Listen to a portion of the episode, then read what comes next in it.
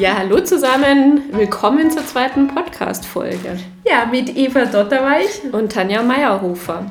Und die liebe Eva Dotterweich hört sich etwas verkühlt an, aber ich hoffe trotzdem alles gut verständlich. Ja, ich habe sie angesteckt. Ich war so schlimm. Ja. Und jetzt ist sie gesund und ich bin krank. Das macht mich wütend. genau. Das ist unser Thema. Wut. Wir haben sie letzte Woche schon anklingen lassen. Bei unserem Podcast geht es ja eigentlich um Selbstfreundlichkeit und ich finde ja so der größte Störenfried in Sachen Freundlichkeit, sei es mit sich selber oder auch mit anderen, ist ja Wut. Da kann ich einfach nicht so freundlich sein, wenn ich wütend bin. Ja, das stimmt. Andererseits finde ich auch, dass Wut ja genauso wie jedes andere Gefühl halt auch angeschaut werden muss, beachtet oder dann eben doch nicht beachtet. Mhm. Ähm, und wenn man es geschickt anstellt, dann ist Wut eigentlich ein sehr guter Freund. Ja, also Wut ist ein wahnsinnig erhebendes Gefühl auch. Gell? Ich war unlängst wahnsinnig wütend. Das hat mir zwei Tage lang richtig so die Tage versaut, bis ich irgendwann mal gemerkt habe, boah, hey, das ist eigentlich ein großes Gefühl, das mhm. ist ein mhm. starkes Gefühl, das lasse ich jetzt einfach mal zu. Mhm.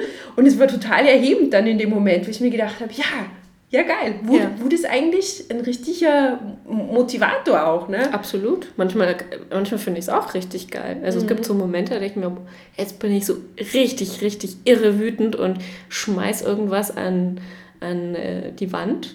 Und dann gibt es aber auch Momente, da macht mir das irgendwie einen Heiden Angst und ich denke so, ach, mhm. nö, jetzt, wo ist der Teppich, wo ich es drunter kehren kann? Ja, wir gehen beide ein bisschen unterschiedlich mit Wut um, das kann man so sagen. Mhm. Du bist eher so die Diplomatin, ja. die das gerne mal wegschluckt und ich bin so der Klingone und ich kann schon, schon wütend sein und ich bin jetzt natürlich äh, alterssanfter geworden mit den Jahren und weiß damit auch ein bisschen besser umzugehen, aber ich. Ja, ja, bei mir, also habe ich schon festgestellt, entwickelt sich das jetzt halt so über die Zeit, weil ich mich auch schon viel mit dem Thema auseinandergesetzt habe und dann auch ähm, äh, gute Erfahrungen mit dem Ganzen gemacht habe. Also es klingt jetzt irgendwie so. Ja. klingt sehr nüchtern. Es klingt trocken. Sehr, sehr trocken und als wäre ich irgendwie sonst so zen-mäßig durch die Welt gestapft und hätte jetzt auf einmal entdeckt, dass es dieses Gefühl gibt. Ne? Ja.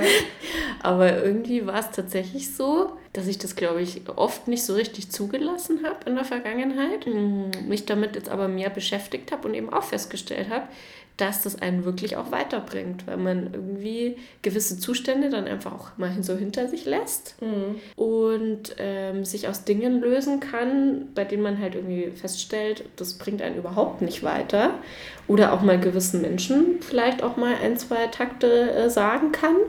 Und ne, das kann man ja alles immer so oder so sagen. Das ist ja dann immer auch die Frage. Aber ähm, dieses Gefühl an sich zu spüren und ähm, auch ähm, mal zuzulassen und rauszulassen, finde ich eigentlich ganz cool. Ja, es gibt ja eh diesen, diesen Satz, beziehungsweise auch das Buch, Gefühle sind da, um gefühlt zu werden. Mhm.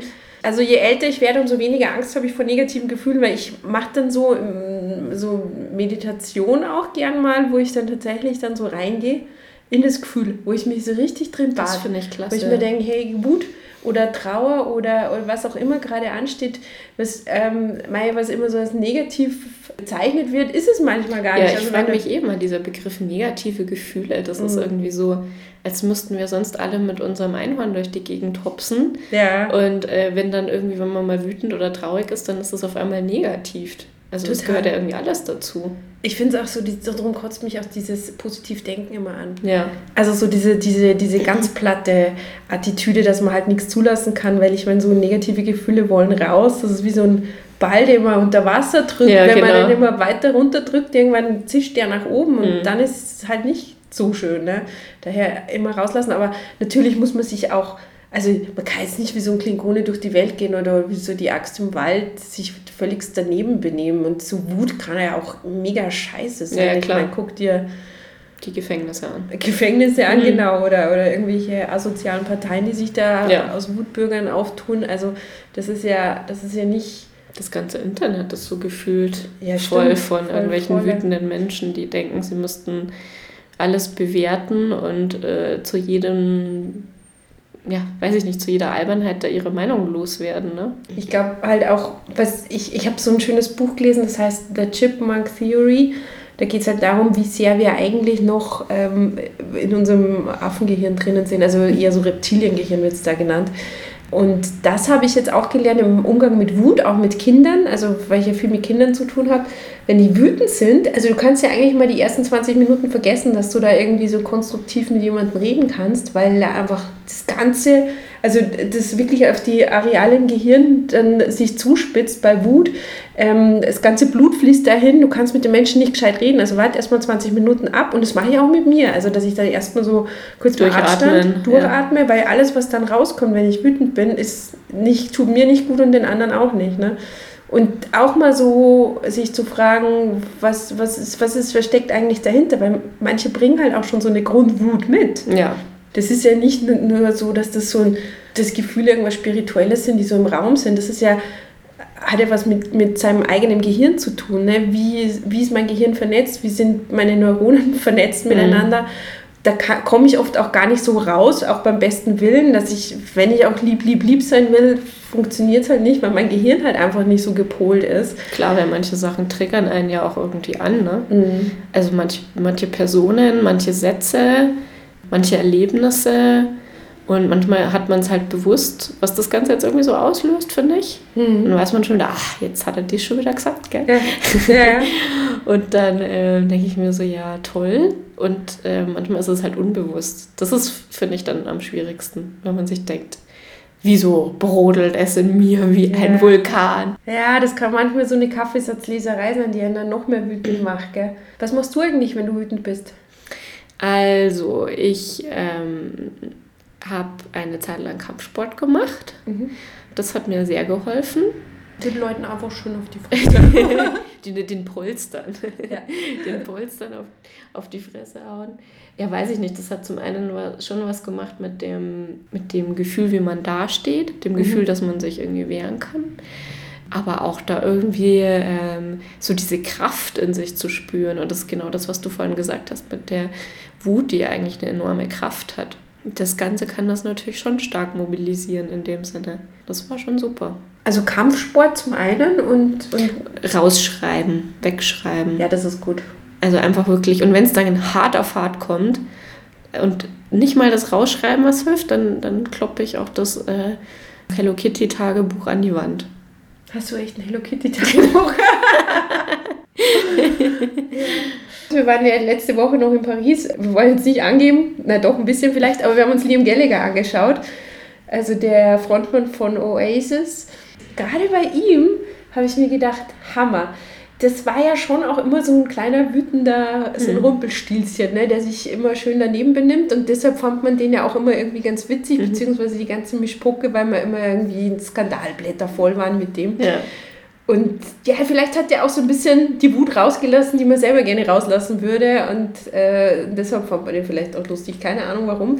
Auf jeden Fall ist er sehr alterssanft geworden. Mhm. Das Konzert ging durch. Er ist nach drei Liedern äh, beleidigt abgestampft. Und er hat tatsächlich, das klingt nicht so pathetisch, aber er hat ein bisschen Liebe auf der Bühne versprüht. Auch ja. mit den äh, Einblendungen, also mit den Visuals, die es ja. dann halt auch noch gab. Also, Totaler Softie eigentlich. Ja, ne? total. Ne? Und dann war halt auch noch der Bonehead da, also auch einer von Oasis und hat, der hatte wirklich so herzlichst auf der Bühne empfangen und und dann habe ich mir schon gedacht, krass eigentlich, einmal was das Alter auch mit einem macht, aber auch, was ich dann im Nachhinein gelesen habe. Und das ist so meine Taktik zum Thema Wut. Also ich habe dann die Gazetten gelesen und habe mich gefragt, warum, warum ist er denn so jetzt auf einmal? Und der joggt tatsächlich wahnsinnig viel. Also der geht jeden Tag ja. um 5.30 Uhr. Ach, Wahnsinn. Nix Sex, Drugs und Rock'n'Roll, sondern hier ähm, 5.30 Uhr geht er eine Stunde joggen. Also wenn mhm. ich sauer bin und ich renne dann eine Stunde, eine Stunde schaffe ich vielleicht nicht, aber so eine halbe Stunde, dann, dann, dann bin ich anders aufgestellt danach. Ich meine, gerade im Tierreich ist es ja auch so, wenn Hasen irgendwie eine Bedrohung erlebt haben, dann fetzen die noch mal rum, weil ja. da diese ganze Anspannung dann... Der Cortisolspiegel muss irgendwie, glaube ich, gesenkt werden. Du Klugscheißer am Rande. Ja, nee, aber es ist doch schön, ne? Und das mache ich dann auch und das tut gut. Das ist meine Taktik. Aber ich mache es nicht immer, manchmal fresse ich es auch in mich rein. Und was passiert dann? Ja, also was ich dann auch merke, dann komme ich in so, einen, ähm, in so einen inneren Dialog mit der Person eigentlich, die ich irgendwie ganz gerne angehen würde. Das ist nicht gut, weil dieser Dialog ist natürlich wahnsinnig einseitig, weil ich ja dann zu der Person das nicht sage. Aber was ich jetzt mal angefangen habe, das kommt so aus der systemischen äh, Therapie, dass ich Briefe schreibe an die Person, mhm. äh, wo ich wirklich so alles reinschreibe, was ich mir denke, bis zu dem Punkt, wo ich sage, so jetzt habe ich alles gesagt und kann, da kann auch wirklich drinstehen, du blöde Sau. Keine Ahnung. Boah, ich höre mich an wie der Kinski, so schlimm bin ich gar nicht, gell? nee, also da musst du dann ein bisschen an die Arbeit. aber auch den, den findet man ja auch geil, weil er ja, irgendwie komplett durchdreht. Aber, aber gefühlt halt zehn Sekunden und dann denkt man sich, du Freak, ich möchte nicht in deiner Nähe sein, Ja, ja, oder? voll. Also ich habe letztens erst äh, mein, mein liebster Feind, oder wie das heißt, so die Doku vom Herzog angeschaut und auch gedacht, krass krass, wie so ein Typ auch so ein Fame haben kann. Der ist doch, der Schon ist doch für die Klapse. Aber ich muss sagen, meine Lieblingsfigur in der Heute-Show ist der Gernot Hassknecht. Sind wir von Liam Gallagher zu Gernot Hassknecht gekommen. Ja, schön. Aber wir waren noch bei dem Brief eigentlich. Ah, ja, genau. Ich schreibe dann diesen Brief. Ähm, den schreibe ich dann so lange, bis ich das Gefühl habe, ich habe alles geschrieben. Dann, jetzt wird es freaky, aber systemisch ist ja so ein bisschen freaky, ne? Also dann äh, setze ich, also setz ich mich hin, habe einen leeren Stuhl mir gegenüber und stelle mir die Person dann da drin vor und sage dir das dann. Wenn ich das dann gesagt habe, dann wechsle ich Plätze und setze mich hin, weil ich wissen will, wie denkt die andere Person. Ich weiß nicht, ob es funktioniert, aber für mich funktioniert es. Also ich weiß nicht, ob es tatsächlich das ist, was die Person dann denkt, aber ich spüre dann schon manchmal was, wo ich mir denke, ja klar, ich meine, wenn so, wenn, wenn diese Person, also in dem Fall ich, so wütend ist, da brauche ich mich nicht wundern, dass die mich nicht mag oder der mich nicht mag oder so und so reagiert, weil da ist ja schon immer, ist ja schon was da, ne? Weißt du, wie ich meine? Ja, was aber dann vielleicht nicht ausgesprochen wird, oder? Meinst du, das hängt dann mhm. so zwischen den Zeilen? Ja, passive Aggression kriegt man mit, oder? Das ja, ja das stimmt. Also hast du dann das Gefühl, es gibt auch so ein Shift dann für dich, so ein Gedankenshift, dass ja. du jetzt denkst, jetzt, ah, wow, Erkenntnis, ähm, schalalala, hallo, so denkt der, ja, ja, das ist gut. Das ist gut. Ich finde es immer gut, wenn man weiß, wie der andere denkt. Ja, das, ja. Wenn man nicht direkt fragen kann, aus mhm. irgendeinem Grund. Mhm. Oder vielleicht auch mal ein Gespräch vorbereiten kann. Und ich finde auch, egal ob das jetzt hinhaut, dieses ganze Buser-Gedöns, was ich da jetzt erzählt habe, ich meine, ich weiß nicht, ob es hinhaut, aber für mich funktioniert es halt, weil ich dann eher mich dann so in die andere Person reinversetzen kann und ich habe auch schon die Haltung, die für mich dann die richtige ist, weil ich wirklich alles ausgesprochen habe, was ich empfinde in dem ja. Moment. Du hast es halt auch reflektiert, was du drüber denkst. Und das ist, glaube ich, auch nochmal ein wichtiger Schritt, dass man halt nicht ungefiltert dem anderen das irgendwie hinreibt, was man da jetzt irgendwie gerade so denkt, sondern mhm. dass man halt dann nochmal einen Schritt zurücktritt. Ne? Ja. Der, der Viktor Frankl mal diesen schönen Satz gesagt. Zwischen Reiz und Reaktion liegt der Raum für Freiheit. Also, dass wir eben nicht diese Reptiliengehirnmenschen sind, die das dann sofort irgendwie in die Welt tragen, sondern dass man nochmal kurz überlegt und sich diese Lücke anschaut. Da bist du aber das ist schon Next Level Shit. da muss schon richtig gut sein, ne? Ja, aber das ist natürlich das Optimum, gell? dass man das schnallt, okay, jetzt ist der Reiz da, die Person regt mich auf. Bevor ich jetzt reagiere, bin ich einfach mal cool. Geh einfach mal raus. Ja, aber da gibt es ja auch diesen, also jetzt haue ich den nächsten Klopper raus. Wenn ähm, du im Recht bist, kannst du ruhig bleiben. Und wenn du nicht im Recht bist, kannst du es dir nicht leisten, nicht ruhig zu bleiben. Wir haben jetzt Wut als erhebend auch dargestellt, mhm. aber auch als was, was natürlich auch problematisch ist, weil es Leute vom Kopf stoßt, weil es, wenn es unbedacht, unachtsam rausgehauen wird, verletzend sein kann. Ich meine, ganz Gefängnisse sind voll mit Wutleuten, das Internet ist voll mit Trollen. Aber es gibt auch eben Wut, die wichtig ist. Und das war gerade in meinem Fall von Südafrika, da schaut die ja. ganze Weltgemeinschaft auf, auf, dieses, auf dieses Land hin und macht nichts. Apartheid, der größte Wahnsinn, der bis vor wenigen Jahren noch stattgefunden hat. Und da braucht es einfach jemanden, der so wütend war ja. ja, also es bringt halt wirklich auch Sachen voran. Das, das darf man irgendwie nicht vergessen bei dem Ganzen. Also nicht nur für einen persönlich, sondern auch für jeden anderen. Ich finde es spannend, mal zu überlegen, äh, wenn wir auf andere Leute wütend sind. Wollen wir dann eigentlich, dass die dann sich so verhalten, wie wir das uns vorstellen? Ist das nicht eigentlich irgendwie schon in gewisser Hinsicht übergriffig? Absolut. Also wenn mir jetzt jemand zu nahe tritt, logisch, dann, dann, dann habe ich irgendwie ein gewisses Recht darauf, irgendwie wütend zu sein, um mich abzugrenzen. Aber wenn ich jetzt irgendwie auf irgendwen wütend bin, weil er irgendwas nicht so macht, wie ich mir das irgendwie vorstelle. Also ich bin nur wütend, wenn mir jemand blöd kommt. Also muss schon, das kann aber bei mir schnell passieren, dass ich das Gefühl habe, dass mir mhm. jemand blöd kommt. Aber ich habe nie eine Wut auf jemanden, der mir nichts tut.